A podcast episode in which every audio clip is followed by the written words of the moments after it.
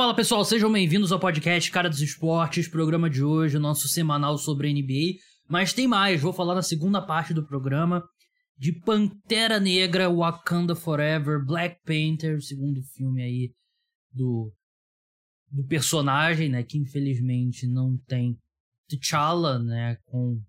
É, vocês sabem o que aconteceu, né, claro. Mas, enfim, vou falar sobre o filme com spoilers. Vou começar falando sem spoilers, depois vou entrar com, com spoilers, eu vou avisar antes, então.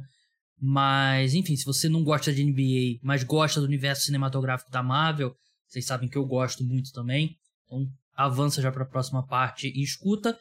Mas eu recomendo que escute tudo. Programa sobre NBA bem legal com o Rodrigo Barbosa do T-Wolves Brasil. A gente falou sobre o Minnesota Timberwolves, claro mas falamos principalmente sobre a primeira, primeira parcial na disputa pelo prêmio de MVP da NBA. Foi uma conversa bem legal, então não percam. Lembrando que o podcast Cara dos Esportes é um oferecimento do programa de apoiadores. Se você curte o trabalho e quer ajudar a manter o podcast no ar, link na descrição com todos os planos. Tem desconto para quem assinar pagando Pix.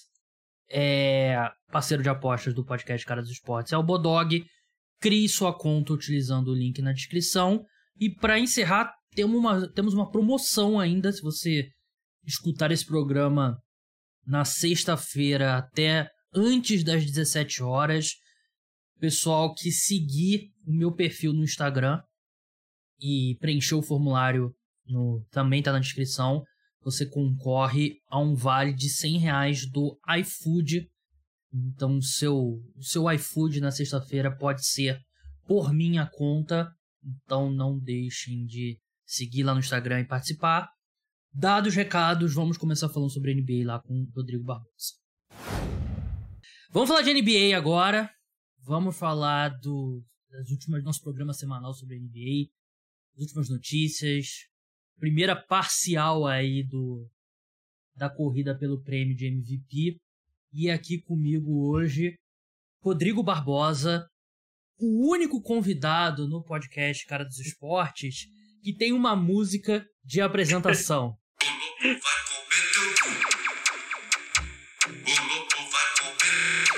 Seja bem-vindo, Rodrigo, mais uma vez ao podcast Cara dos Esportes. Como é que você tá?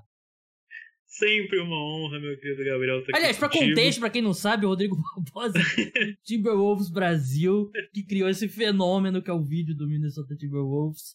Vai, seja bem... voltando, seja bem-vindo ao podcast Cara dos Esportes, mais uma vez. Sempre um prazer estar aqui, meu caro, ainda mais para falar da nossa querida NBA. Infelizmente, né? Você me convocou para falar dessa franquia nefasta e problemática que é o Timberwolves, mas vamos falar sobre o que está acontecendo em Minnesota. É, a gente vai falar sobre o Timberwolves, né? E minha estratégia foi convidar o Rodrigo na segunda-feira dizendo que era pauta a definir. e aí ontem eu, eu, avisei a ele que a gente falaria sobre o Minnesota Timberwolves. Mas antes a gente vai falar sobre o prêmio de MVP da NBA, né? Porque é, todo mundo que acompanha a NBA sabe, né, que o NBA.com tem aquela corrida pelo MVP que eles vão atualizando de tempos em tempos, não é oficial, né? Porque é alguém no site da NBA que escreve lá e tal, algum jornalista provavelmente. E quem vota no prêmio de MVP são os jornalistas que fazem parte lá do colégio eleitoral.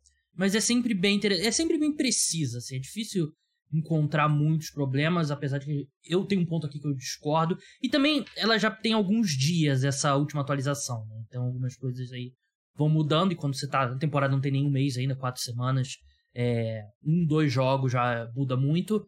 Mas vamos passar pelo ranking mesmo, vamos, vamos começar pelo topo. E para mim, num, um, dois é indiscutível. E na ordem que tá, Yannis Antetokounmpo primeiro, Luka Doncic o segundo. O Yannis tá com média de 33,6 pontos por jogo, 12,7 rebotes, 5 assistências. Luca 36,1 pontos por jogo, 8,9 rebotes, nove assistentes, que é nove assistências. É um negócio completamente insano o que, que os dois estão fazendo, né? O Doncic ontem ou anteontem teve o primeiro jogo dele que ele não fez 30 pontos na, na temporada, né? Que é bizarro. Mas primeira pergunta que eu te faço, Rodrigo, é a seguinte: você concorda com essa ordem? Yannis 1, Luca 2? Ah, cara, eu tô contigo, concordo muito. É, o Yannis faz o Bucks ser a melhor campanha da, da NBA até o momento, 10 né? vitórias e uma derrota. É, e o Yannis também está liderando a corrida para o prêmio de melhor defensor. É bom te lembrar isso, né? É, a temporada dele até aqui muito, muito, muito boa mesmo. Como de costume, né, cara? Yannis, a gente se acostumou a ver ele ter esses números absurdos, né? Brigar por MVP, brigar por Deep Roy. É, e o Doncic, você bem lembrou, né, cara? Até outro dia tava só fazendo 30 pontos, 30 pontos, 30 pontos. Teve esse jogo contra o Magic que o OK, que ficou ali o cangote dele, ele não chegou nessa marca. O Magic até venceu esse jogo, inclusive. Então, mas até o momento agora na, na temporada, realmente, Yannis e Lucas são os dois melhores ali, acho que até com um pouquinho de folga. Concordo, é, o Yannis é acho que pode rolar de repente a conversa de que ele é subestimado, porque assim, toda vez que você olha, ele fez 30 pontos, pegou 10 rebotes e, e teve 5 assistências, né? Você, você normalizou isso, é, né? virou o ponto de partida dele, é, né? E ele é um cara que, por exemplo, ele poderia ter vencido o MVP na temporada passada, né? Eu acho Sim. que o Jokic foi justo o prêmio, mas acho que o Yannis sofre com a comparação com ele mesmo. E é um cara que já venceu o MVP e o Defensive Player of the Year na mesma temporada, né? E, nesse momento, se a temporada terminasse hoje, primeiro seria algum catástrofe, alguma catástrofe, né? Pra temporada acabar com menos de um mês.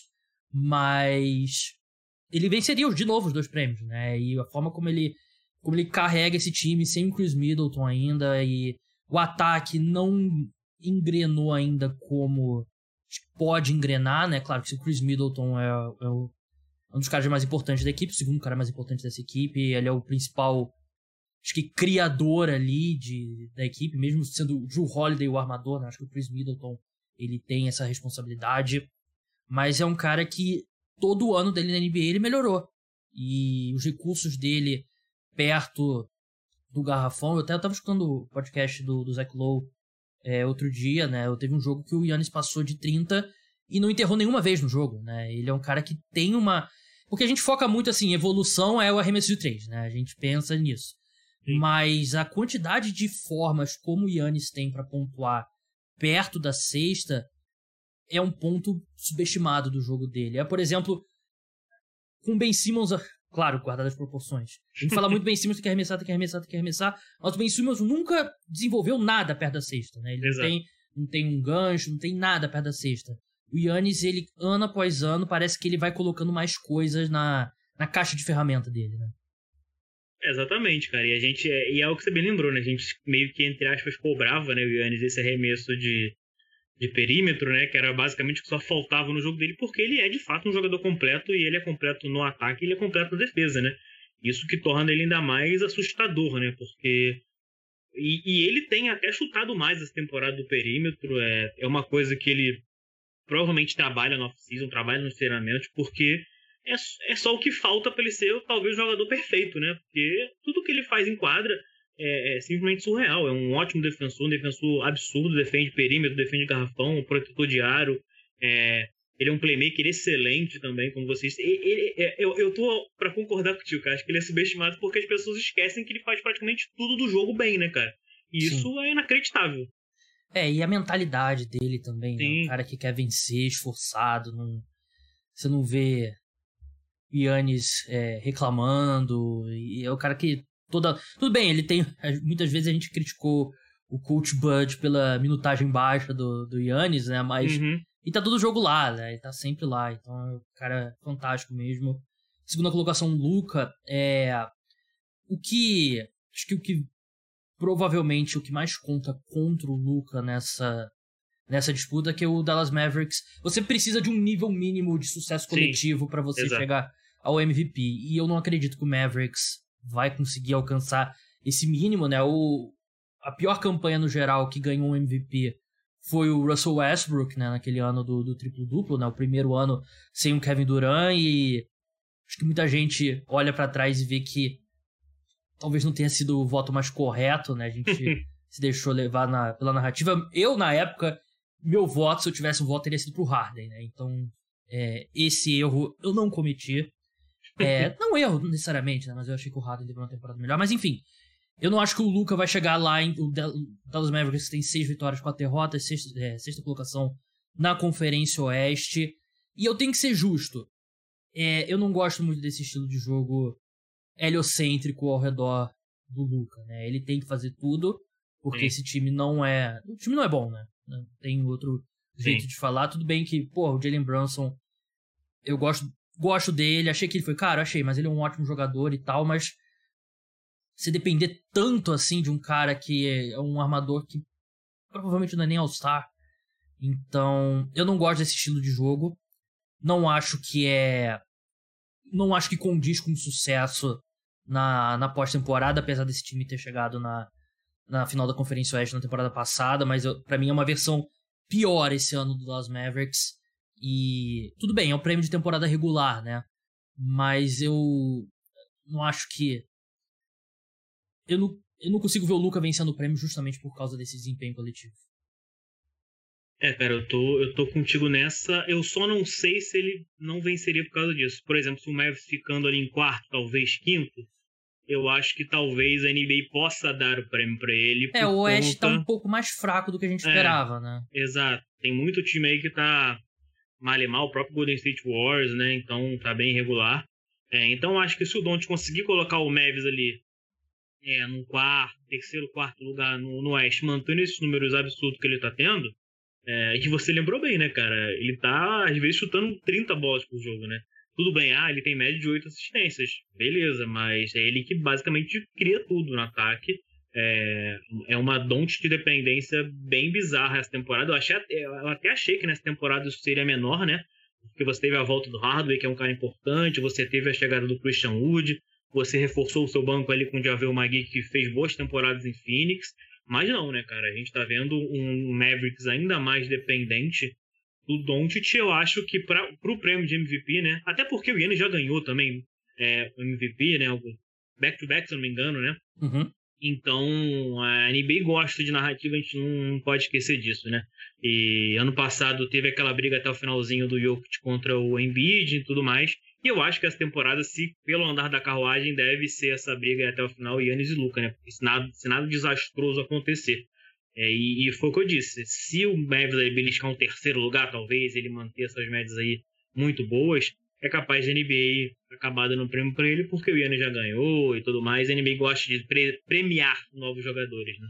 É um bom ponto isso, né? Não é absurdo eles conseguirem um mando Sim. de quadra, né, no, nos playoffs, né? E aí pode ser o suficiente mesmo. E todo mundo vai querer dar o prêmio pro Luca Doncic, né? Não que eu é, concorde, tá? É, não que eu concorde, é. mas eu é, como, como funciona, né? Você quer dar o prêmio pro cara que nunca ganhou, né? E, Exato. E, enfim. Terceira colocação, acho que tem um degrau e meio pro, pro resto da liga.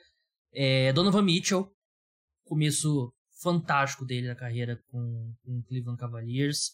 E principalmente ele pegou essa, essa fase sem o, o Garland, né, que se machucou uhum. logo no, no primeiro jogo, voltou agora alguns dias, semana passada, contra o, contra o Boston Celtics.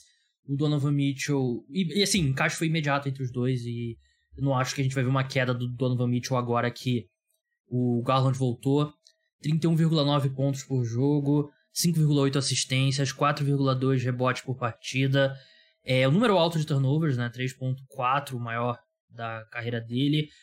Mas o mais importante para mim, Rodrigo, não sei se você vai concordar, é que é um, é um Donovan Mitchell que tá se esforçando na defesa. E era o que faltava para ele já há muitos anos lá em Utah. A estrutura talvez melhor nesse momento do que na reta final dele em Utah, né? Com Mobley, com Allen. Mas eu tô gostando muito do que eu vi. E ele tá jogando como um cara que pode ser o melhor jogador num time que vai para as finais da NBA.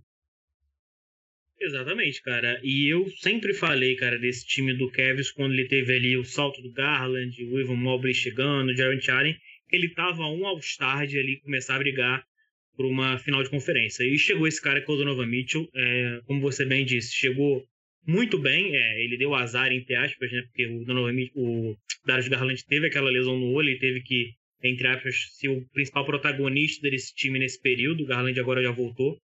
E isso também contribuiu bastante dele para ele criar até essas, essas médias. Acredito que agora deva dar uma caída das médias dele muito por conta do Garland, que também é um cara é, tem um, impacto ofensivo grande nesse time, né?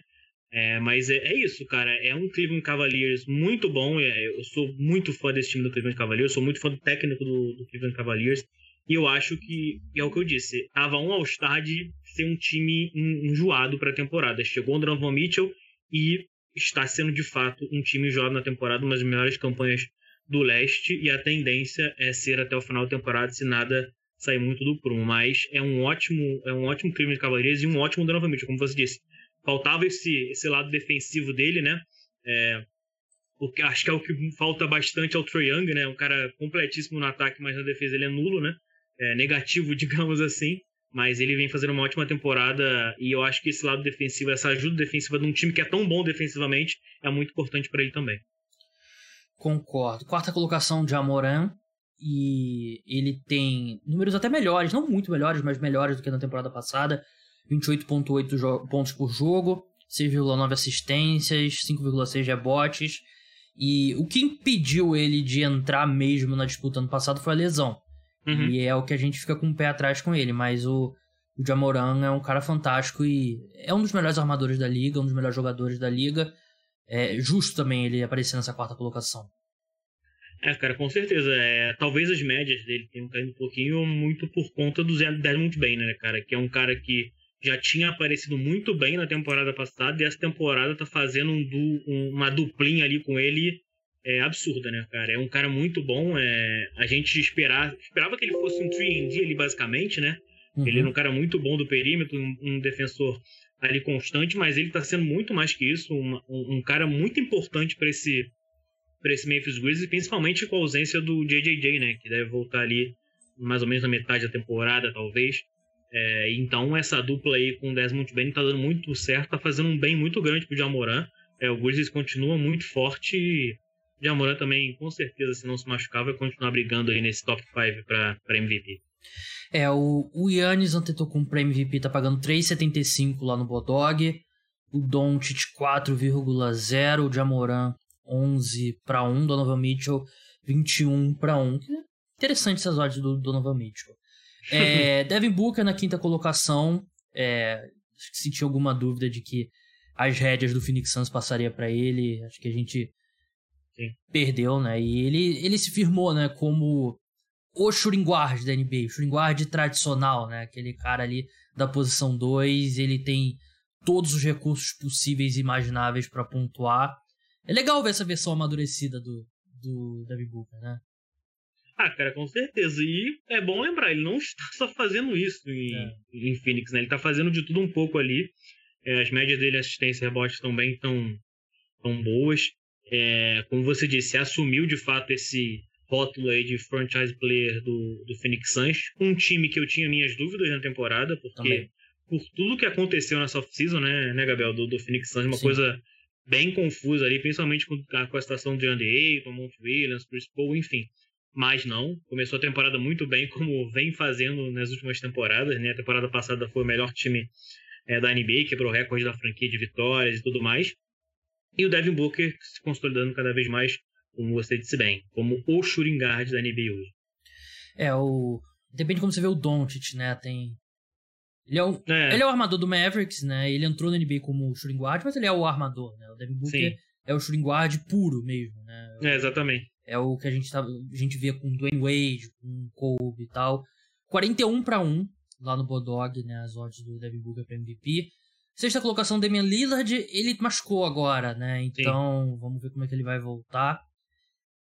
Agora o nome que eu discordei mais, e discordei porque eu acho que deveria estar tá mais pra, pra cima.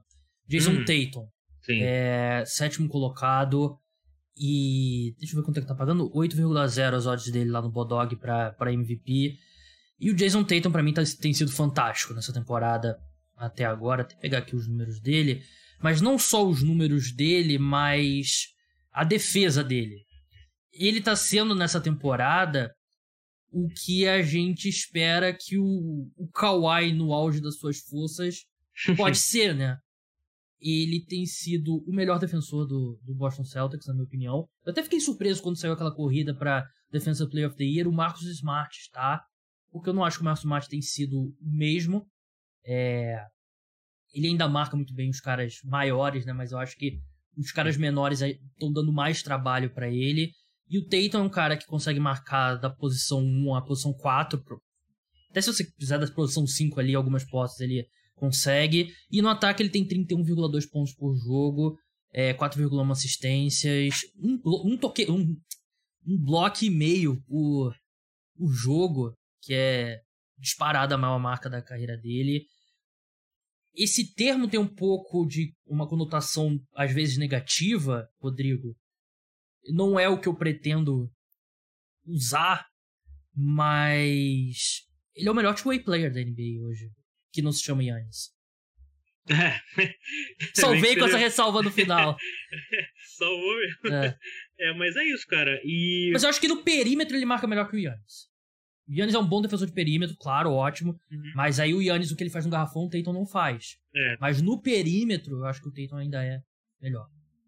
É, e o Tatum é, é bizarro como ele vem evoluindo a cada temporada, né? E, é, e, não só evoluindo em pontos que ele, entre aspas, era ruim, né? Ele evolui em tudo, né? E, e ele evolui muito em, em pontos que ele era é, ali tinha falha no jogo dele, hoje você não vê falha no jogo dele, né? Mal comparando, né? Já que a gente tá citando Yannis, é como o Yannis é hoje, cara. É muito difícil você encontrar falhas no jogo do Yannis. E, e o Tatum tá se tornando esse cara. É, você bem, bem lembrou, cara, é, a evolução defensiva dele é muito interessante. É, concordo com, com essa colocação de Smart, mas é aquilo, né, cara? Pra NBA é muito mais fácil colocar um jogador que foi de Piroy, né? Uhum. Do que ela olhar friamente o é. que, que tá acontecendo no, no time. Mas, cara, o Tatum vem para mais uma temporada muito boa, mais uma temporada ali que, apesar de ter começado conturbada, né? Por conta da situação do Doc, a gente ficou até em dúvida como seria essa temporada do Celtics, mas não teve impacto até aqui né? 8-3, se não me engano, o Celtics está na temporada, um dos principais times do leste também. E o Tatum é o cara desse time, né, cara? E é, remessa de fora, é, infiltra, mete enterrada na cara o Jared Allen para empatar o jogo. É, é, essas coisas que a gente espera do, do Jason Tatum e ele vai fazer vai entregar nessa temporada. É mais um cara pra gente, obviamente, ficar de olho nesse top 5 aí de prêmio para MVP da temporada. É, ele é um cara que pode terminar a temporada, ele vai ele tem grande chance de ser primeiro time ao NBA e primeiro Sim. time ao defense. É, Sim. É, ele tá. É, é a evolução que a gente viu na temporada passada e ele manteve. Exatamente. Porque muitas vezes essas evoluções que, tipo, de segunda metade da temporada, nos playoffs e tal, muitas vezes ela não, não continua para a temporada seguinte. O Tatum, ele começou dali e tá construindo ainda. E uma coisa que para mim ele evoluiu muito da temporada na temporada passada foi o lado do playmaking dele, cara. Ele não tinha esse isso como principal, entre aspas, função ali do jogo dele, é o dono da mais cotadas ali, mas ele evoluiu o lado dele de playmaking e evoluiu bastante coisa, cara. Hoje é um playmaking muito bom pra esse time do Boston Celtics. É, que precisava muito, né? Assim, foi Exato. o que faltava nesse time. É... O Doca foi importante nessa evolução Sim. do Tatum, né? A gente, até hoje, de novo, a gente ainda não sabe direito o que, que aconteceu. Exatamente. É... Mas dentro de quadra, acho que ele tem um papel importante. Tatum 8,0 as odds dele para MVP. Oitava colocação, Pascal Siakam, que se machucou também agora, né? A gente não sabe ainda quando ele vai voltar, mas vem fazer uma temporada absurda o Siakam, né? Cara que chegou-se a falar do contrato dele, se foi uma boa decisão do Raptors, mas ele tá um cara de All-NBA, né? Então, deu um grande salto na carreira dele. Nona colocação, Nikola Jokic. Acho que um Jokic mais é, ele nunca quis ser o cara que ele foi nas últimas duas temporadas, né? Que arremessa, Obrigado, é, que arremessa tanto e tal, mas aí o Jamal Murray se machuca, o Michael Porter Jr. se machuca e ele, pô, tá bom, eu vou vou vencer o MVP, já que vocês ins... É, já que vocês insistem, eu farei isso. Esse ano ele parece tentar envolver um pouco mais o, o resto do time, tanto que ele está arremessando 2,7 vezes a menos por jogo do que na temporada passada, mas ainda é um dos melhores jogadores da NBA, 21,2 pontos por jogo, né, contra 27,1.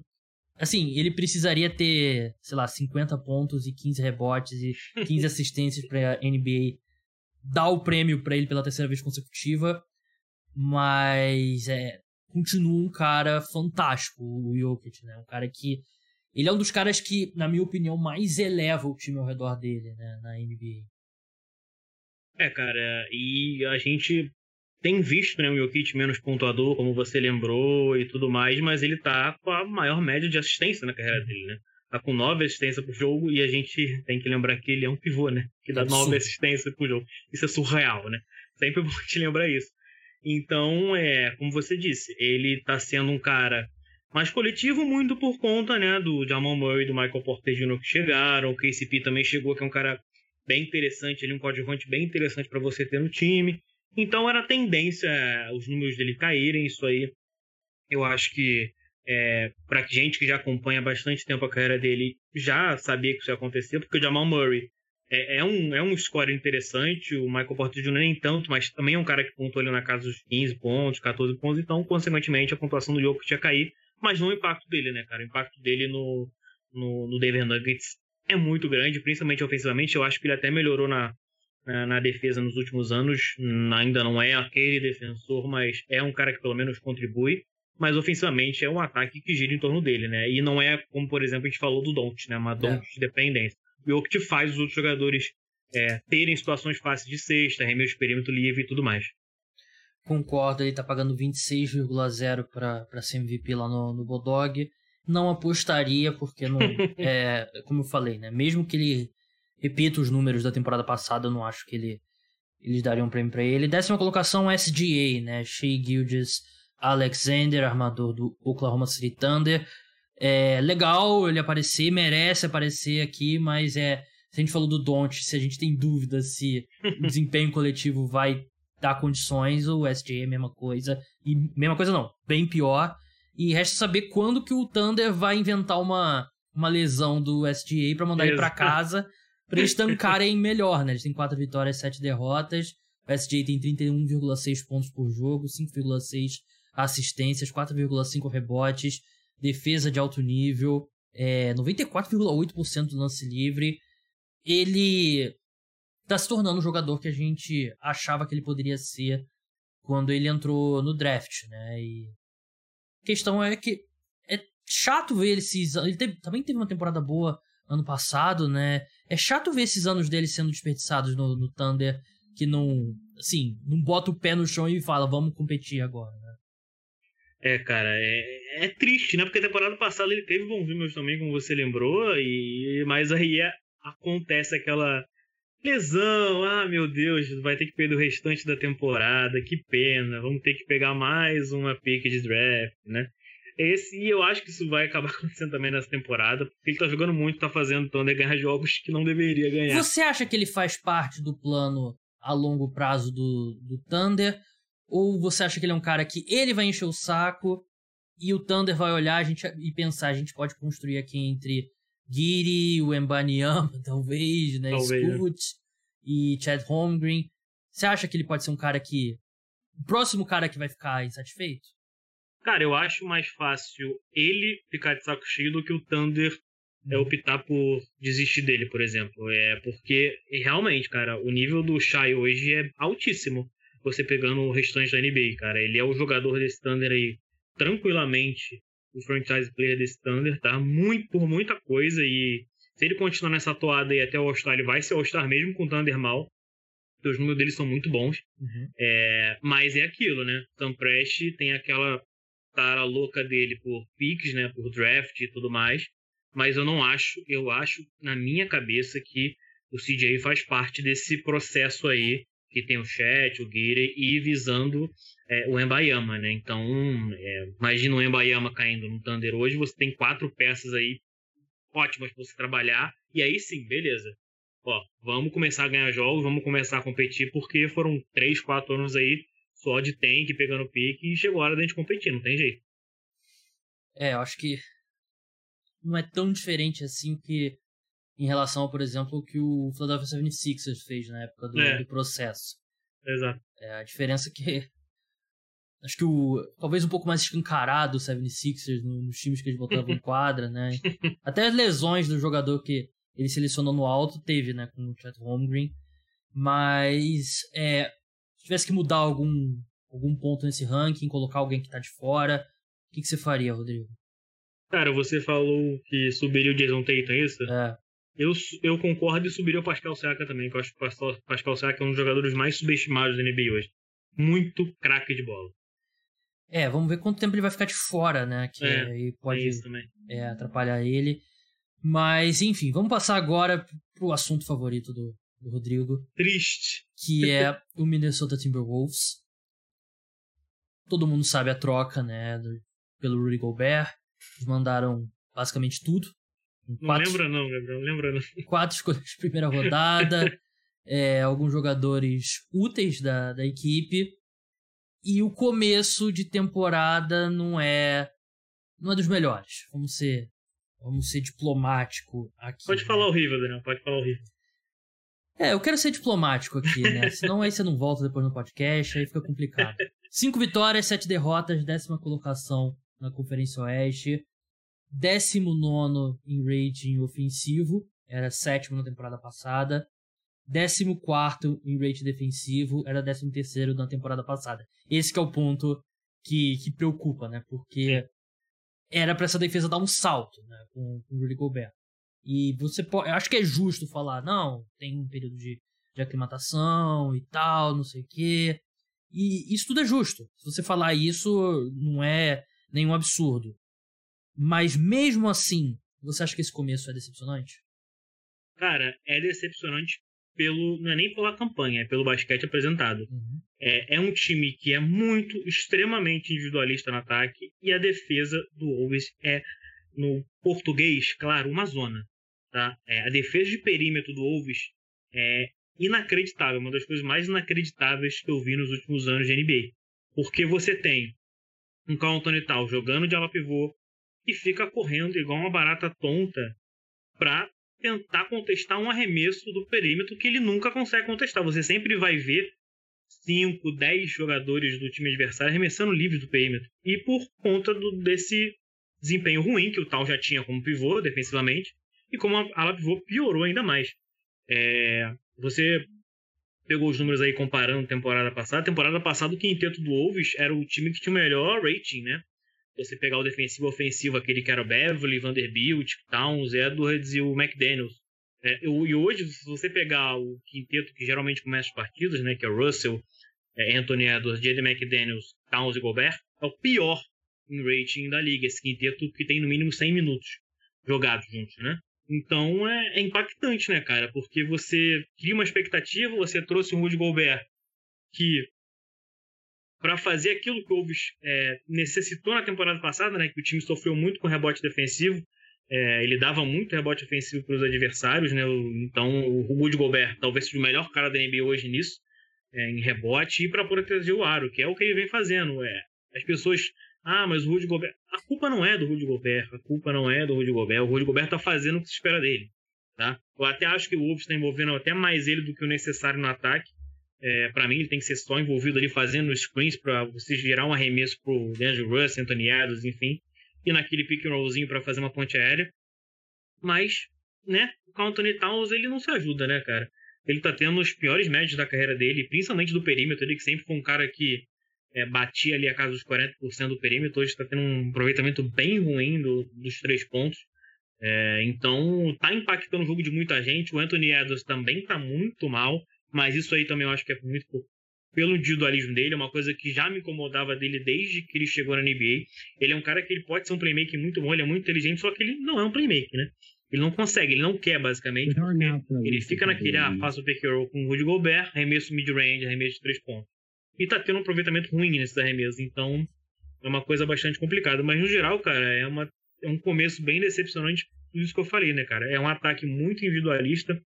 Você vê que o time não cria, não, não, não cria jogadas, não tem jogadas ali para você criar um espaço, para atrair uma marcação, conseguir um arremesso de perímetro livre. E na defesa tá uma catástrofe, cara, uma catástrofe. É, tá em 14 e até de bom tamanho, porque pelo que apresenta, olha, eu vou te contar um negócio, tá? É triste, triste mesmo o que vem acontecendo na defesa do time. É, eu concordo com você que o Gobert tá sendo o que ele, que ele Exato, sempre é. foi, né? E era um problema grande do Utah Jazz, né, na temporada passada, até na penúltima também, né, que ele continuava sendo um baita defensor de, de garrafão, mas ele tinha que apagar todos os erros da defesa de perímetro do Utah Jazz, que era muito Exato. ruim, né? E esses erros continuam. E ofensivamente, quando eu vejo o Timberwolves em quadra, me parece um time que é um time congestionado, né? E Sim. você tem o Towns aí nesse papel que não sei, meio meio Kevin Love no, no Cleveland Cavaliers ali com o LeBron e o Kyrie, não, não tem não tem um ritmo, não tem Sim. não tem uma visão, parece, né? E o Anthony Edwards, eu tava olhando os números base dele aqui, basicamente são os mesmos, né? Mas mesmo que ele repita o desempenho, a gente esperava ele dar um salto pra frente, né? E ele reclama, né, no já reclamou algumas vezes ali do garrafão congestionado e tal, e era algo que a gente pensou na época, né, que Gobert, ele melhoraria a defesa do time e até agora não, no geral, o impacto não tá lá. E ofensivamente, ele deixaria o garrafão muito congestionado, né? Então essa parte realmente aconteceu. Eu esperava que a melhora na defesa ia fazer esse Timberwolves ser melhor de cara na temporada regular, né? Minha Uhum. dúvida era na pós-temporada. Mas tem muita coisa pra encaixar pra esse time de fato é, passar pelos play-ins, né? Porque nesse momento Exato. seria o seria a décima colocação, né? Que teria que passar por dois jogos do play-in, pelo menos fora de casa. Então. E a questão também é que você não tem muita flexibilidade. É, é esse o time, né? Exato. É esse o time seguindo em frente. E aí o que, que você faz? Não tem muita alternativa, né? É uma troca que eu. Eu lembro de você tentando se convencer no Twitter de que na verdade poderia dar certo. Mas era uma troca que a gente sabia que tinha Sim. grande chance de dar errado. E acho que não, não daria pra ter um começo pior, né? É, cara, eu sempre fui. Eu sempre falei, na verdade, eu não, eu não faria essa troca, tá? Não faria. Se você. Porque o plano do Tim Conley, né, que, que assumiu, né, Uhum. Como general manager do fez ótimo trabalho lá em Denver e tudo mais. É, muito até via draft, né, tendo ótimas escolhas, Jamal Murray, e o próprio Jokic foi Uhum. um, um achado dele. Ele queria um cara pra jogar ali no lado, ao lado do Carl Anthony Towns. E você tinha na mesma época ali um Miles Turner querendo sair do Pacers, o Pacers querendo negociar. Era um cara que, se o Wolves tenta e consegue, seria infinitamente mais barato e seria um cara muito mais fácil de você encaixar, porque o Miles Turner já jogou de, ala pivô também, se você precisar jogar, jogar ali e não quiser mudar totalmente a posição do Towns, né? Então seria um cara mais barato que não custaria bem mais barato, na verdade, pro Wolves, né, cara? O Wolves, cara, deu praticamente abriu mão do futuro para o Gobert, tá? Que é um cara de 30 anos. É, e Não você tem- investiu tanto também no Towns que você. No Towns, no, no Gobert, que você não pode, por exemplo, numa, no matchup contra um time que joga pequeno nos playoffs, Sim, você não pode botar um lineup menor, né? Porque os seus Exato. recursos estão no Gobert, né? Você tem que jogar, botar ele em quadra. E aí você perde muita flexibilidade. O cara como o Turner, você conseguiria pôr numa série de playoff que um joga contra o Clippers, por exemplo, que é o, que é Uhum. o time menor. Se você tiver que botar o Turner 20 minutos por jogo em quadra, você vai botar, né? Mas com o Gobert você não tem opção, né? Porque você tirou sua profundidade, tirou o dinheiro que poderia ir para outro lugar, troca, escolhas que poderiam ir para outras trocas e era o que a gente criticava na época. E, cara, se você provar pensar, né, o, o Utah Jazz tinha dois caras, né, pra ser negociado essa off-season, que era o Rudy Gobert e o Donovan Mitchell. O Donovan Mitchell, o Donovan Mitchell saiu mais barato que o Rudy Gobert, diga-se de passagem, e tá fazendo o que está fazendo Mais velho, em Cleveland. Exatamente, Gobert. o Rudy Gobert mais velho. E, enfim, cara, é, foi uma troca que eu contestei na época. Como você disse, eu tentei me convencer um pouquinho ali de que poderia dar certo, né? Porque, cara, é o, que eu, é o que eu venho falando. O problema não está no Rudy Gobert, gente. Não está no Rudy Gobert. Ele vai ele está fazendo o que se espera dele. O problema é que o Chris Finch não consegue encontrar um ritmo para esse time, seja no ataque ou seja na defesa. É, os jogadores, é, repito, não é culpa do Gobert, pioraram com o Rudy Gobert é, depois que ele virou titular. O próprio Town, é, o Anthony Edwards. O Dennis Russell eu não vou nem falar, porque. aquele lance ontem, ele no É, 4 único- contra 5. Exatamente. é, esqueceu de entrar em quadra e o time É. jogou uma posse inteira com quatro jogadores só. É, e ele tá para e ele tá para virar free agent, né? Então é um nome para mim fortíssimo pro Wolves trocar na deadline. Se alguém quiser, tiver precisando de um armador ali, para mim é um nome, é um candidatíssimo a ser trocado. Você leva É. no aeroporto, inclusive, né? É, se quiser, eu tô pagando até a passagem, dependendo de onde for. Mas é, é isso, cara. É um time muito confuso no ataque, é um time muito confuso na defesa. E é o que eu disse, abriu mão de muita coisa para ter um Gobert, achando que daria certo. Não está dando e o futuro não é nada animador se você for. Cara, se você parar para ver um jogo do hoje, você vê que coisa não tá boa, cara. Se você vê um, dois quartos de um jogo, você vê que é, tá bem complicado tudo em quadro no Wolves. Qual que é a alternativa para o Minnesota Timberwolves, a próxima movimentação? Ela pode envolver Carl Anthony Towns? Cara, ele não pode ser trocado agora, né? Ele só é, pode ser renovou, é. exatamente. Cara, e, e, cara, se eu sou o Tim Connelly, não agora, né? Porque como você lembrou, ele não pode ser trocado. Eu já bateria assim, ó, na portinha do Pelicans e falar, e o Brandon Ingram, como vai? Porque o Brandon Ingram nesse time seria uma, a coisa mais maravilhosa do mundo. Jogando de PFzinho ali, com o Gobert de center, ia ser incrível pro Wolves, incrível. Mas, né, eu não sei se o Wolves vai querer trocar o Anthony Towns, sinceramente, porque acabou de renovar com ele, tem identificação com o Minnesota e tal. Eu torço, na verdade, para ele ficar insatisfeito e pedir troca porque eu já não aguento mais o Towns desde a temporada passada, tá? O foda é trocar é... ele embaixo, né? Que ele é um cara que foi. Exato. Primeira escolha geral e tal. É, é All-Star, NBA, bababá, né? Uhum. Só que essa temporada tá bem complicada. Vamos torcer para ele fazer uma temporada boa ali da metade pro final, valorizar um pouquinho o passe dele, ficar revoltado com o que ia acontecer na temporada e pedir troca. Porque, cara, é um jogador que ele não consegue defender de, em hipótese alguma. É impressionante. E as pessoas falam muito do jogo ofensivo dele, cara. O jogo ofensivo dele tá cada vez mais limitado aos arremessos de perímetro, tá?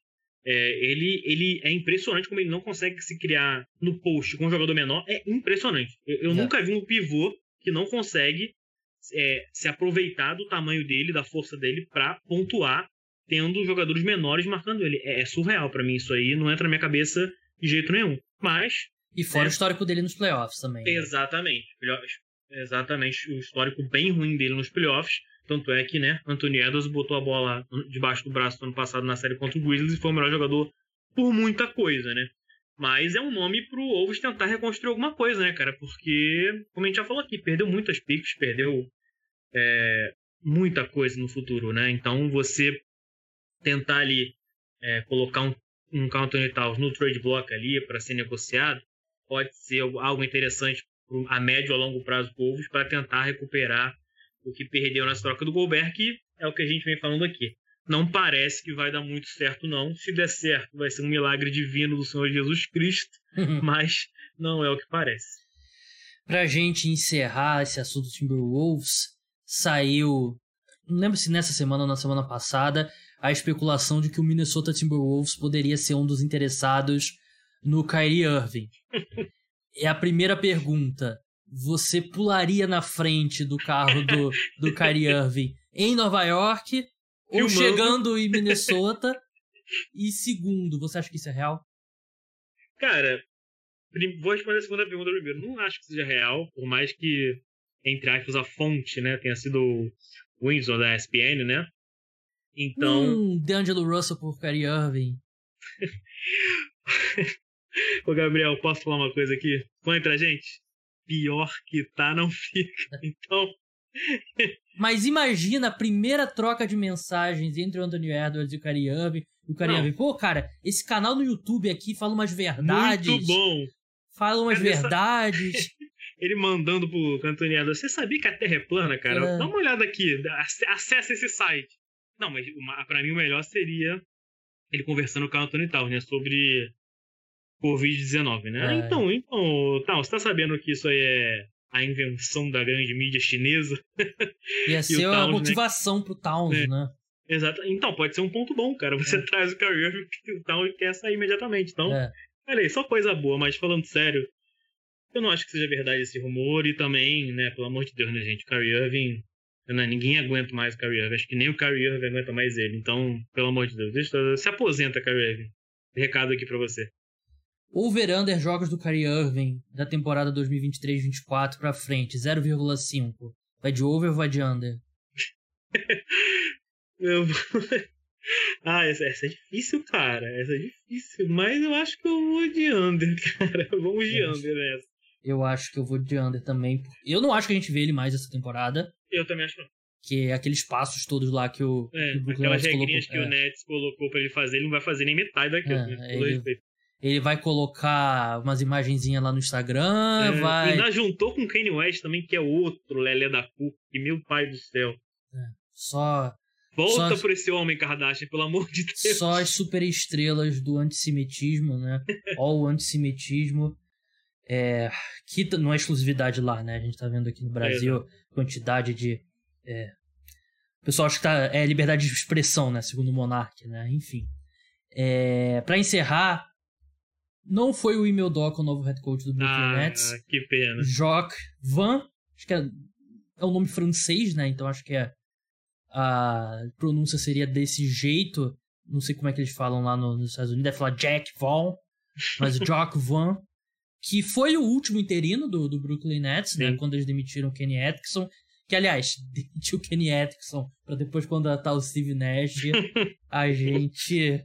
Uma maravilha. Maravilha. Eu, eu sonho com ele indo pro Detroit Pistons na próxima temporada. Tomar conta dos Coringas de Detroit, mas isso é pra assunto pra outro podcast. Mas ele conhece lá o vestiário, ele sabe da. Eu não sei, assim. O Emil Doca, tirando as coisas fora de quadra que a gente falou no começo, a Uhum. gente não sabe direito o que aconteceu. Mas o Emil Doca, a gente viu ele, porra, dando tapa na cara do Brown, do Tatum, dando soco e xingando os caras na coletiva, e deu certo. O time Exato. ficou mais é, durão, ficou mais focado e tal. Eu não sei se funcionaria, quer dizer, não funcionaria com o Kyrie Irving com certeza, porque nada funciona com o Kyrie Irving. Muito menos com o Kevin Durant. Kevin Durant, ele não ia responder esse tipo, mas ter um choque de ordem, eu acho que seria importante nesse elenco. E eu acho difícil com um cara que já tá lá há bastante tempo ter esse esse choque de ordem. Ao Uhum. mesmo tempo que qualquer treinador que chegasse no Brooklyn Nets, na minha opinião, seria o cara tocando violino no Titanic depois de bater no iceberg. Exato. Então, assim, pelo menos você traz o gasta menos, o cara já tá lá e tal. Uhum. Mas não tem. Você pode trazer o Greg Popovich que não, não dá jeito. Essa é a minha opinião. E qual é a sua? Totalmente de acordo, cara. Esse Brooklyn Nets aí é tipo, sei lá, um programa do Ratinho do João Kleber, tá ligado? Uhum. É nesse nível. Principalmente por conta do Kyrie e do Kevin Durant, né? As pessoas esquecem o quão insuportável o Kevin Durant é porque ele tá do lado do Kyrie Irving, né? Que eu acho que é o mais Vai insuportável ver, foi o todos. objetivo dele, né? É, exatamente. O Kevin Durant também é outro que eu vou te contar um negócio. Mas, pra, pra um primeiro momento, acho que foi a decisão acertada ali, né? Trazer ele. Ele que já foi assistente do San Antonio Spurs. Ele foi campeão, inclusive, pelo San Antonio Spurs da NBA. É, aí passou também pelo Orlando Magic como assistente. E desde então tá no, no Brooklyn Nets. Foi a decisão ali pra, acho que talvez, essa temporada, né? Tanto é que ele tá com o, o cargo ali de interino ainda, né? Então acho que futuramente, quem sabe, o Doca pode ainda, talvez É. para uma próxima, próxima temporada, é, fechar com o Nets, não sei, né? Também não sei como é que vai ser o futuro dele no Celtics, apesar da punição que ele teve, e a história que a gente, né, não sabe o que aconteceu direito, como é que vai ser, enfim. Mas é um nome interessante pro Nets ter para o ano que vem, né? E o logo vai ali tentar é, não piorar o incêndio que já tá lá, né? Ao, ao primeiro momento, está conseguindo fazer, o time tá vencendo jogos, até jogou um basquete melhor nesses últimos jogos, ganhou muito bem do New York Knicks Uhum. é, recentemente. Então acho que pro, pra, essa, pra essa temporada aí foi uma decisão acertada. É um cara que já conhece o elenco, é um cara que tem anos de franquia, então no, dos males o menor, né? Então ele fica ali até o final da temporada, depois o Nets vê o que, que vai fazer com ele, com o Kyrie Irving, com o Kevin Durant e companhia limitada, né? É, acho que o grande perdedor aqui é o Boston Celtics, né? Que tava doido pra se, Pra se livrar dele. pra tirar o Emil Doca das mãos dele, né? Até não ia cobrar compensação, né? Porque o Emil Doca tá sob contrato ainda. É, exatamente. E é, eu falo muito isso da NFL, que na NFL joga, tem um gráfico, né? Aí tem aqui o eixo vertical, é o talento do jogador, e o eixo horizontal, a quantidade de merda que o cara faz fora de é quadra, tipo né? o Raiders no draft, né? Que É. só drafta criminoso, né? Nesse nível. Sim, só que aí tem uma diagonal, né? Então na NFL, se você estiver no lado de cima da diagonal, tudo bem. Quando você tá do lado de baixo, aí você tá fora da Complicado. liga. Aí é a percepção da liga, não a percepção do mundo real. O Emil Doca é, é difícil a gente colocar ele no ponto certo, no eixo horizontal da confusão, mas em termos de talento, ele é um dos melhores head coaches da NBA, né? Fez um trabalho fantástico. Então, eu acredito que ele volta. Mas no minuto que ele voltar, todo mundo no Celtics que não tá falando vai falar o que aconteceu. Vai, vai mandar aquela mensagem pro hoje, aquela source 6, e aí a gente vai descobrir o que, que de fato aconteceu. Porque o Nets queria contratar o Imeldor, né? Só que parece que eles fica, ficaram com o pé atrás com a repercussão e desistiram. Então é uma situação bem complicada. Mas enfim, esses, esses são os tópicos. Tem muitos outros, né? Mas alguns dos principais tópicos da NBA nesse nosso programa semanal. Muito obrigado, Rodrigo, pela sua participação. Sigam ele lá no arroba Rodrigo Barbos, no arroba T-Wolves Brasil. E até a próxima. É isso, cara. Uma honra estar aqui contigo nesse podcast que eu ouço, obviamente, também para me ajudar no fantasy da NFL, que eu estou deplorável, mas, cara, sempre um prazer. Sempre precisar só chamar. E agradeço você me chamar para não falar de Minnesota Timberwolves. Muito obrigado, Rodrigo. Vamos falar agora de Pantera Negra Wakanda Forever. Eu vou começar falando sem spoilers. Então, se você não assistiu, mas quer saber o que eu achei, pode escutar que quando eu for entrar em spoilers eu vou avisar é, o filme que é, grande questão a, é a morte do Chadwick Boseman, né, que interpretava o Pantera Negra, que foi um dos melhores castings da, da Marvel, né, em termos de um ator que representou muito bem, ele tinha o, ele interpretava bem um rei, né? A realeza que era o T'Challa, né? E sem entrar em spoilers, claro, como eu falei, não vou entrar em spoilers, mas eu achei que eles lidaram muito bem com, assim, tiveram um respeito, fez sentido dentro da história e achei que eles lidaram o melhor possível. Claro, não tem como tem como ser 100%, né? Você lidar com a morte de um ator assim no, no meio de uma série como é a universo cinematográfico da Marvel.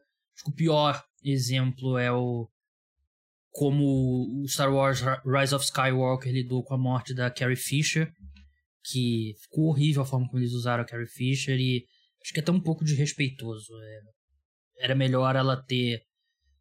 Era melhor eles terem feito como eles fizeram com o Chadwick Boseman, né? E não forçar ali com imagens antigas e tal. Mas enfim, eu achei que eles lidaram muito bem. Eu achei que o filme é muito bom. É um dos melhores filmes solo da, da Marvel. E. Assim. A Marvel não vem em boa fase, né? Vamos, vamos botar no termo esportivo, né? A gente coloca aqui. Terminou a saga do infinito com Homem-Aranha. O Homem-Aranha 2, né? O Far From Home começou com Viúva Negra. A gente tem sete filmes na saga do multiverso até agora, né? E a gente tem dois incontestavelmente bons. E tem um que é bom e quatro que não são bons. São eles: Black Widow não é bom, Shang-Chi tinha um filme bom dentro de Shang-Chi, mas eles deixaram tudo.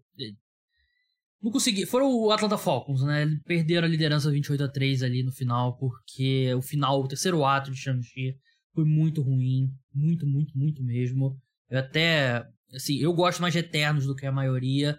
Não acho que foi um filme ruim, mas um filme ok, no máximo mesmo. Eu sendo, mesmo eu estando no grupo ali de pessoas que mais gosta de Eternos, eu reconheço que não é um dos melhores filmes. No Way Home, é o terceiro Homem-Aranha, ótimo, sensacional.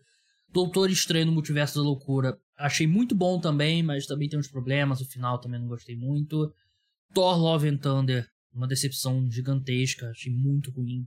E é foda, né? Porque Thor tem quatro filmes, três não foram bons, e o Ragnarok parece que é mesmo ponto fora da curva. E Pantera Negra Wakanda Forever, para mim, é um filme que tá no segundo patamar ali de dos filmes da, da Marvel, né? Eu, eu já falei aqui no podcast que eu tenho, eu tenho uma, um bloco de notas no meu celular que cada vez que eu vejo um filme da Marvel, eu atualizo o ranking, né? E ele tem, deixa eu ver, cinco, cinco tiers, né? Um tier list. Primeiro colocado aqui, é, que é a, é a categoria Elite. Vingadores Endgame, Vingadores Guerra Infinita, nessa ordem. O Wakanda Forever eu coloco na segunda classificação, na segundo patamar aqui, né? O, é o patamar muito bom. Que eu tenho Guerra Civil na terceira colocação. Eu gosto de Guerra Civil mais do que a maioria das pessoas. Homem-Aranha No Way Home na quarta colocação. Pantera Negra, o primeiro, na quinta. Capitão América Winter Soldier, né? O segundo Capitão América na sexta colocação. Vingadores, sétimo. Homem de Ferro, oitavo. E Wakanda Forever, nono, né? Eu, eu reconheço que quando eu saio de um filme da Marvel, normalmente eu tô mais em alta com ele do que de voltar nos próximos meses, então pode ser que eu, que eu desça Wakanda Forever algumas posições.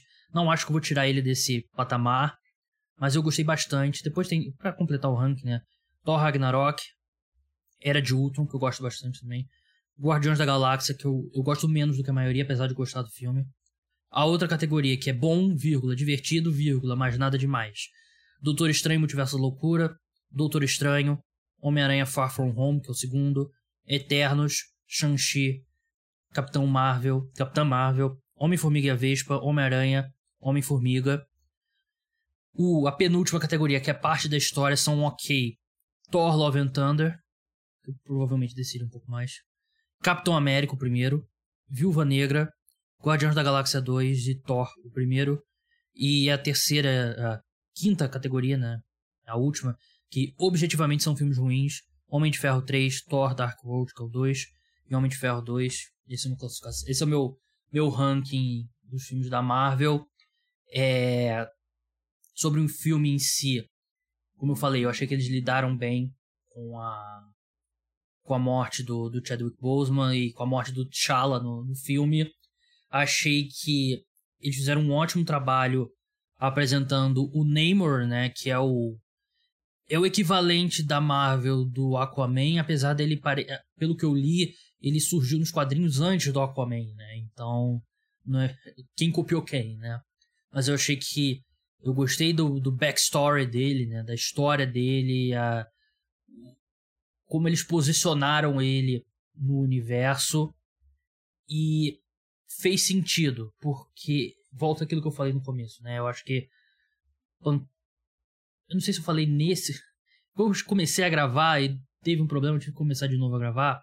Agora eu não lembro se eu falei no começo dessa gravação que Pantera Negra é o filme solo que funciona melhor dentro do, do universo da Marvel, né? Porque os outros filmes, você tá esperando quem que vai aparecer. Você tá vendo o Doutor Estranho, o Multiverso da Loucura, quem que vai aparecer? Homem-Aranha, quem que vai aparecer? Você tá vendo... É sempre isso. Pantera Negra, o primeiro, é um dos melhores filmes solos da, da Marvel e funciona ele mesmo, né? Tanto que no meu ranking aqui é o é o segundo melhor filme solo, mas No Way Home não é bem um filme solo, né? No Way Home puxa o Tobey, o Andrew Garfield, tem o Doutor Estranho e tal. Então, na prática, é o melhor filme solo da Marvel, na minha opinião. E esse filme funciona muito bem. Se você só assistiu Pantera Negra, não assistiu nenhum outro filme da, nenhum outro filme da Marvel, funciona esse filme como uma sequência ao Pantera Negra, né? E eu acho isso bem legal, porque quando você vê esses outros filmes da Marvel, você tem o peso do universo todo. Você tá querendo ver mais do universo. Esse não, você consegue ter uma história contida em Wakanda. E, no universo de Wakanda. E eu acho que é uma. É bem raro isso no, no, no universo aqui da, da Marvel, qualquer outro filme, Capitã Marvel, vai ter que ter a Miss Marvel, né? Então, vai ter a Miss Marvel. Thor, você também tá. Tipo... Thor eu acho que até tem. Funciona um pouco mais sozinho, mas teve, por exemplo, os Guardiões da Galáxia, né? O. Ant-Man vai ter ali, vai puxar já da história do geral e tal. Então você tem que ter um pouco ali. Você vai ver Ant-Man, o próximo, né? Quantum Mania, que é o próximo filme aqui no.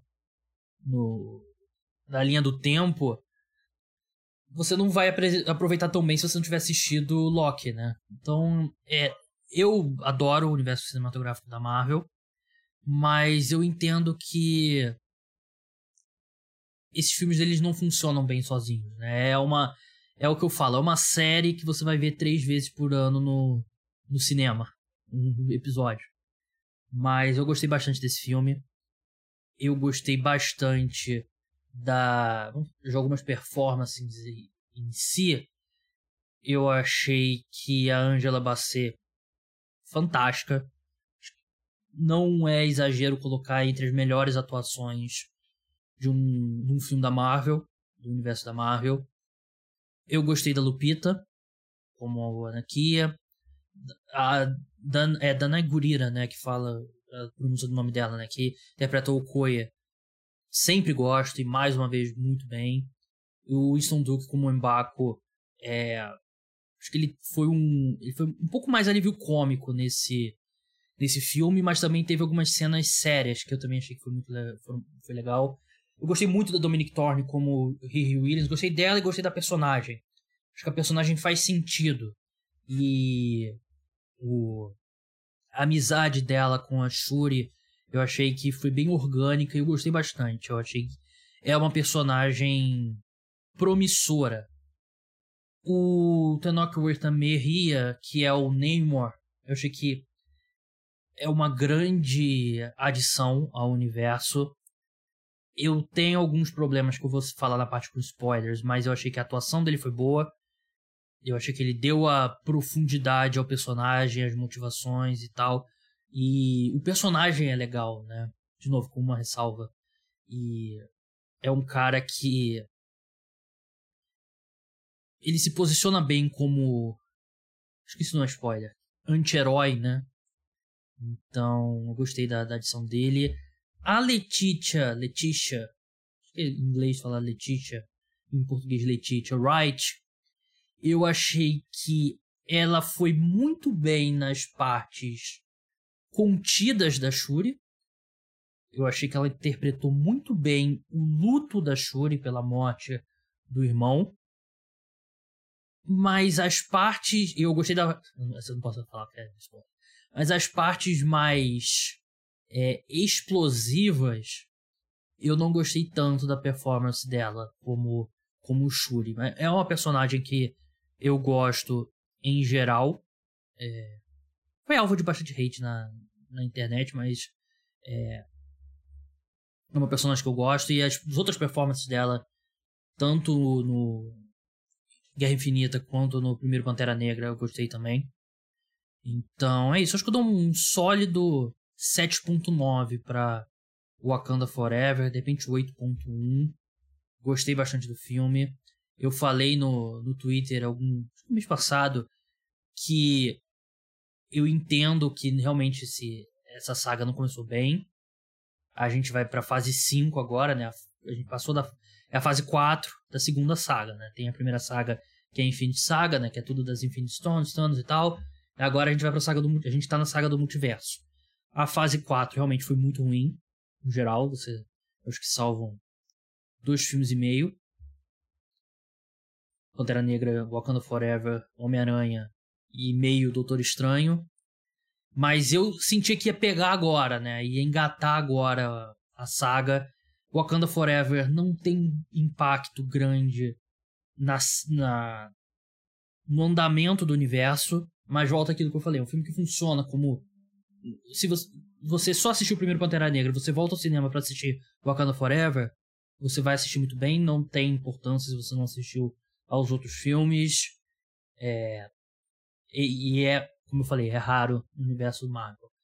Eu tô com boa expectativa pro Quantum Mania e mesmo que o filme não seja bom, ele vai andar bastante a história.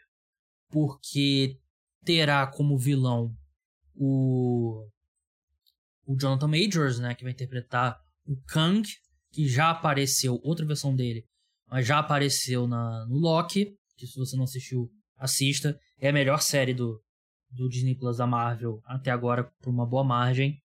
Então esse vai andar a história. Vai ser um que vai andar a história. Depois você tem The Marvels, que é o Capitão Marvel, Miss Marvel, que eu não sei. Esse daí eu, é um wildcard total, não, não sei o que esperar. Depois Capitão América, Nova Ordem Mundial, que esse é bem interessante, né? Que vai ser o primeiro filme Capitão América centrado no no Sam Wilson. Eu tava tentando lembrar o nome do Anthony Mack, do personagem do Anthony Mack. Então. É difícil saber o que a gente pode esperar desse filme em termos de vai ser muito ligado com o universo, vai é difícil é difícil pensar que ele vai ter uma vai ter algum, muita coisa do multiverso nesse filme, que deve ser um filme mais centrado no mundo nesse no, nesse universo, né, não no multiverso. Depois Thunderbolts, né, que é o é a versão versão da Marvel do Esquadrão Suicida, Blade, que não tem nem diretor, né? Já foi adiado, o diretor que ia fazer saiu. Deadpool 3, que esse não acredito que vai ter impacto na história, mas só de ter o Deadpool e o Wolverine já já me ganhou, né? Com o Hugh Jackman de volta, qualquer pessoa ganhou também. Aí você tem Fantástico, Quarteto Fantástico e os próximos dois Vingadores. É... Então esse é o cenário atual do universo Marvel. Vou passar agora para spoilers. Se você não quer ter spoilers, sai agora, vê o filme, depois volta aqui e escuta essa parte. Esteja avisado. Vamos falar agora de pontos centrais aí da trama. É... Esperado a, a Shuri virar a nova Pantera Negra. E faz sentido, né? Faz sentido mesmo ela ser a sucessora do trono, né? Claramente, legalmente, né? Ela é a irmã mais nova do, do T'Challa, depois da morte da mãe dela, ela assume o trono e ela consegue é, reconstruir né, a erva que dá os poderes do Pantera Negra. Eu achei que eles lidaram muito bem com a morte do, do T'Challa, de uma forma bem sensível e que fez sentido na história. Gostei do Namor. Eu não tô gostando muito dessa coisa de posicionar certos personagens como mutantes. Ele a Miss Marvel, né, para quem viu a série. Não tô sendo muito fã disso. Ele diz que ele é um mutante. É, mutante é o, porra, eu não li quadrinhos, eu sempre deixo isso bem claro. Eu, eu leio bastante eu leio resumos das, das histórias e vejo muita coisa no YouTube e vejo todos esses filmes e tal, vi os desenhos quando eu era criança. Mas X-Men, né? Mutantes, é é o Professor Xavier, é o. É o Magneto e é o pessoal na órbita deles, né? E eles estão tentando popular é, aos poucos o universo com mutantes, né? A gente já tem dois agora no, no universo cinematográfico da Marvel eu não gostei disso de me pareceu forçado dizer que ele é um mutante, mas eu gostei muito da da história do do Namor. Fez sentido a história dele e fez sentido ele não estar envolvido em nada até agora, né? Como a batalha de Nova York, como a batalha contra o Thanos, apesar de que acho que o, o único ponto realmente é sumiu metade do. Eu não lembro qual o nome da. Da raça lá dele, que.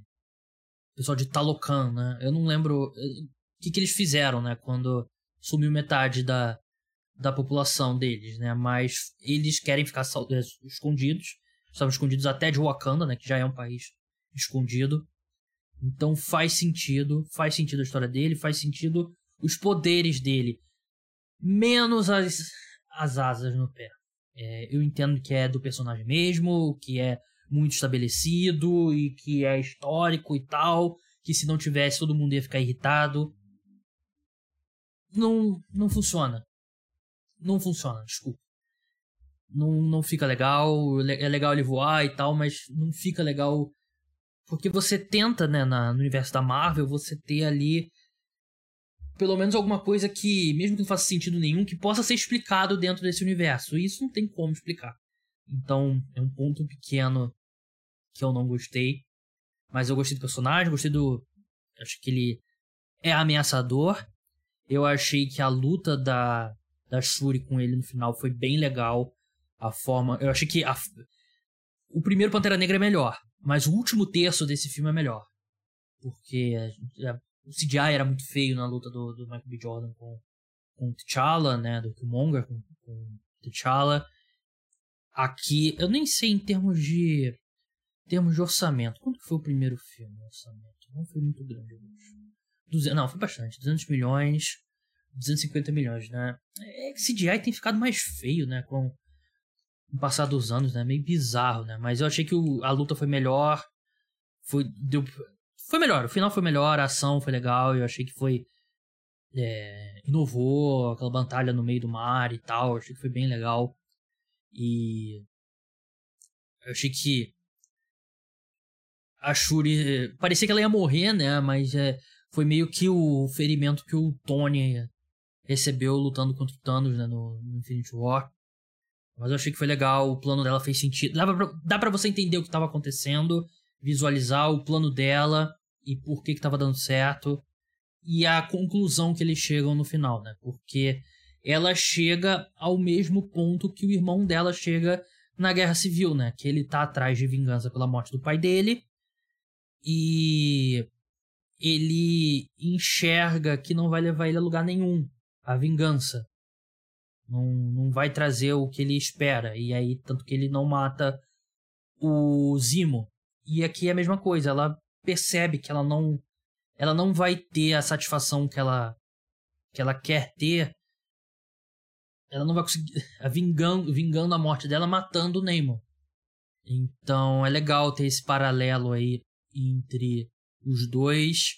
E eu achei que estabeleceu muito bem as tensões entre Wakanda e. Me fugiu de novo o nome do lugar. É. Talocan. E cria um backstory, né? Que quando. Neymar vai surgir em algum momento. Ele é um personagem no, nos quadrinhos, porque eu, eu li o. Li não. Eu escutei um, um podcast que fizeram de duas horas, que é uma descrição, como se fosse um audiobook do. Do. Esqueci o nome agora. Do que serão os próximos filmes do Vingadores, né? As histórias em quadrinhos. Guerra Secreta, né? Secret Wars. Então, ele é, ele é uma parte de lá, então acredito que ele vai aparecer e eu acho legal ter essa tem essa tensão entre os dois e construiu de uma forma bem legal. Então, o próximo Pantera Negra vai ter um próximo Pantera Negra, não é possível que não tenha creio que eles serão um fator novamente. É... Cena pós Aliás, morte da, da Angela Bassett. Achei legal. Não que ela morreu, né? Mas o sacrifício dela pela Riri Williams é, condiz com a personagem dela. É, eu achei que ela demonstrou bastante força, né? Assumindo o trono. E eu achei que foi uma cena bem forte ela dispensando a Okoye, né, tirando a Okoye do comando do do exército de Wakanda, né, e eu achei que a atuação da Danai Gurira é, foi muito boa, né, a luta dela com, contra o pessoal lá de é, de novo eu não consigo lembrar o nome do lugar, de Talocan, né, na, lá em Boston, na ponte, achei que foi uma ótima cena de ação, e a personagem dela é muito legal e ela consegue ter depois aí a, a redenção. Ela, creio eu que seguindo em frente, ela deve usar essa essa nova armadura, né, que basicamente um um Iron Man suit, né, um pouco menos, mas é, eu gostei bastante dela e eu gostei bastante da Ruby Williams, acho que é o ponto que a gente tem outro ponto que eu quero falar também, mas eu gostei bastante da Ruby Williams a Iron Heart, né? É uma personagem que, de novo, faz sentido a existência dela e eu acho ela ser introduzida dessa forma no universo. Eu achei que foi legal e é o que a Marvel fazia muito bem na, na outra saga, né? Que você apresenta o Pantera Negra no Guerra Civil, ele tem um papel importante. Você apresenta o Homem-Aranha também no Guerra Civil. Você apresenta alguns personagens importantes antes deles terem um papel maior né, em outros filmes. E aí você vai populando o universo dessa forma. Eu, eu gostei bastante. O. Acho que a parte que eu tenho crítica. Acho que o, Martin Freeman, né, que é o Everett K. Ross, né, da, da CIA, que ele tava no primeiro filme, ele não. Não precisava ter ele. E também você não precisava ter a Julia Louis Dreyfus, apesar de eu ser fã incondicional da Julia, Julia Louis Dreyfus. E onde ela tiver, ótimo que ela apareça. Mas eu não sei se encaixa tão bem com a forma como eles que eles vinham posicionando ela, né, como uma personagem do mal e tal. E agora a gente descobre que ela trabalha para CIA, né? Então ela é uma agente dupla ali. Então, eu acho que facilmente acho que a presença do Martin Freeman é é para ligar a Wakanda a Riri Williams, né, que ela construiu lá a máquina que detecta é, Vibranium. Mas poderia ter terminado por ali, né? Só que eles querem ter a Julia Louis-Dreyfus para estabelecer a Julia Louis-Dreyfus, né? Ela deve ser deve ser uma parte importante no próximo Pantera Negra, no, no filme lá do no Esquadrão Suicida, né? Cópia, mas eles quando ia para eles o filme parecia outro filme, né? Ali é um dos, dos pontos mais fracos do filme, apesar da Julia Dreyfus ser ótima em tudo que ela faz. É, a aparição do Michael B. Jordan quando a Shuri toma a erva lá, né, Heart Shaped Herb, ela vai pro plano ancestral, mas ela não vê o pai ou a mãe, o irmão, ela vê o Killmonger, que tecnicamente faz sentido, ele foi rei de Wakanda. É difícil, assim, ela não acredita, né, no plano ancestral, né, que esse é, é, não acreditava, né. Então, se ela não acredita, ela iria ver os ancestrais dela, é, é complicado. Mas eu,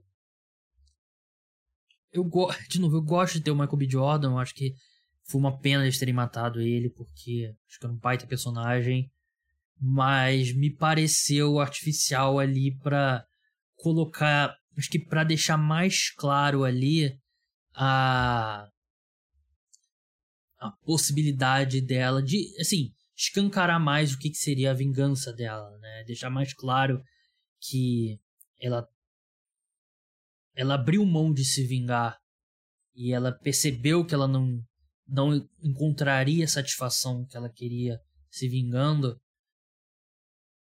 E parece que a presença do Michael B. Jordan é para deixar isso mais claro, né? Esse lado lado obscuro da força, né? Mas eu, eu, gostei bastante do filme, recomendo que vocês assistam. É um filme um pouco mais longo, né, do que de costume, 2 horas e 41 minutos, mas vale a pena. Tem uma cena pós-crédito, né, que é no meio dos créditos, que a gente descobre que a Nakia teve um filho do T'Challa, que é o Toussaint, que o nome de Wakanda dele é T'Challa, que o T'Challa não queria que ele crescesse em Wakanda com as pressões do trono e tal, não sei o quê. Só que aí me parece uma coisa meio porque tem a cena da, da Nakia com, com a rainha, né? E ela fala que a rainha conhecia, conheceu a criança, mas aí não tem nenhuma menção. É, é meio parece que é um apêndice do filme, né? Que é um negócio que eles decidiram depois. Eu não, não gostei muito. Mas enfim, é, gostei do filme bastante. 7981. Gostei das decisões, gostei do que tem para frente. E tô bem, acho que Espero que a Marvel consiga esse Quantumania em seguida. Miss Marvel, que é um filme que eu, acho que tem uma amplitude de resultados bem grande. Mas. É, não que eu, porra, não tô torcendo porque há mais dinheiro pra Disney. Mas eu gosto desses filmes, né? E quero que eles façam sucesso porque. Assim, eles investiram 250 milhões de dólares nesse filme, né? É muito dinheiro. Se aí, se a bilheteria começa a cair, você investe menos e a qualidade cai. Então, esse é um bom filme para você assistir. Recomendo e é um filme diferente, um filme que tem uma energia diferente, assim como teve o primeiro. Mas, enfim, então é isso, pessoal. Muito obrigado a todos que escutaram o podcast Cara dos Esportes, todos os, todos os três que, que escutaram até o fim. Se você escutou até o fim, me manda um reply no Twitter, por favor, pra eu saber e por te agradecer pessoalmente no Twitter. O programa volta domingo, pós-rodada. Então, até lá. Tchau.